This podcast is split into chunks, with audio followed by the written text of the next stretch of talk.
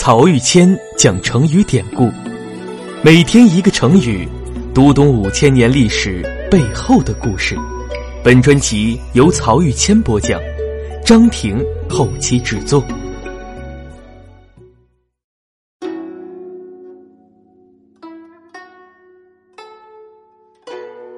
这一讲我们分享的成语是“卧发图补”。这个成语啊，也可以说成是“图补卧发”，都是一个意思。成语的出处是《史记·鲁周公世家》，主人公就是上一讲我们提到的周公。不知道大家第一次了解这个成语是什么时候？我最早知道“卧发图补”这几个字，还是在小学的时候。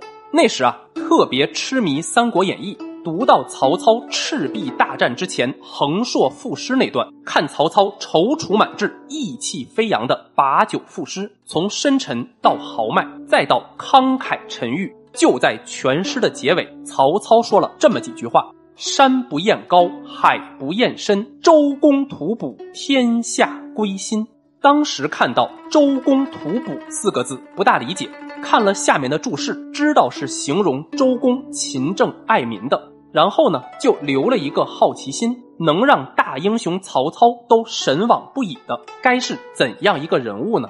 后来长大了一些，读到《史记》，才了解到卧发图补背后的完整故事。话说周武王为了兴周灭商的大计，长期高负荷工作，常常忧虑的夜不能寐。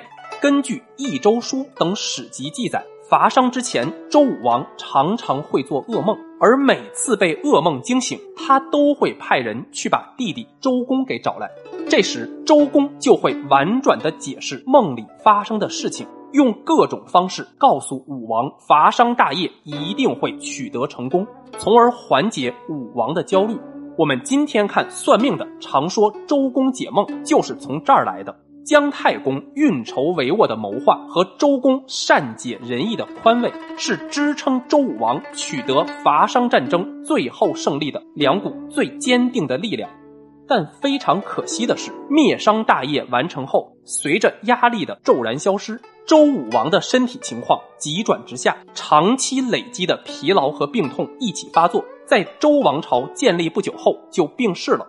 那时啊，新建立的周王朝还不稳定。东方商王朝的残余势力随时等候时机进行反扑，而周武王的儿子只有七八岁，周朝的新政权处在风雨飘摇当中。这个时候，作为最亲近的王室成员，周公毅然站了出来，以叔父和宰相的身份辅佐新继位的周成王。为了在统治阶级内部达成一致，周公邀请姜太公和自己的弟弟少公前来，对他们说：“我现在不得已代行周王的权利，不是因为我自己的野心，而是害怕天下会群起而反叛我们。如果真是那样的话，我们怎么向周王朝的几代先王、太王、王继和文王的在天之灵交代呢？”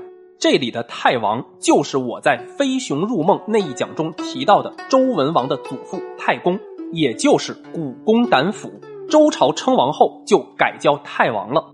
周公继续说，那几代先王为了周民族的事业殚精竭虑，现在终于取得了成功。但是我们的武王又早早的去世了，新继位的周王还小，我所以不避嫌疑，正是为了我们共同的事业。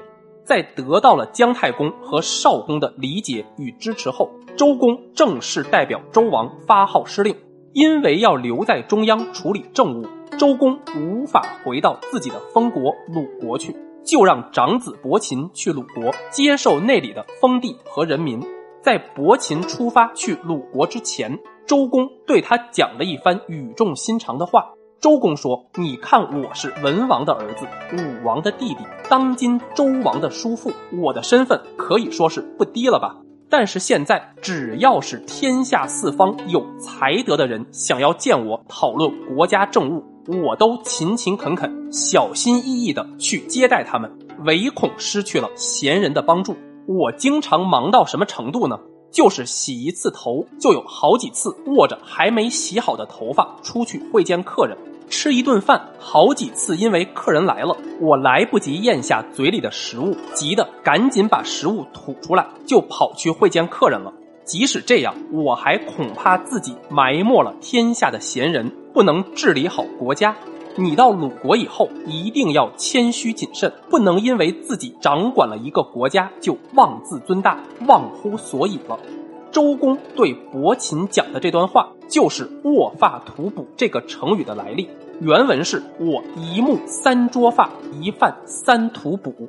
捉发就是抓握着头发的意思，而图补就是把嘴里的食物吐出来，补就是反哺的补。三呢是虚指，形容多次的意思。后来人们就用“卧发图补”这个成语来形容执政者忧劳国事，为了招揽贤才，共同治理国家而操心忙碌的高风亮节。所以曹操才会在以为天下即将统一的时候，引用“周公吐哺”这个故事，把自己比作周公。而近现代啊，这个成语常常被拿来形容另一个人。就是共和国的开国总理周恩来。我们从小都知道周总理和社会各界人士交往的许多故事，而他总理的身份相当于中国古代的宰相，也就是周公的地位。正好周总理又姓周，所以很多学界和民主党派的人士都用周公来称呼周总理，也用周公吐哺来形容他为了国家鞠躬尽瘁的情怀和品质。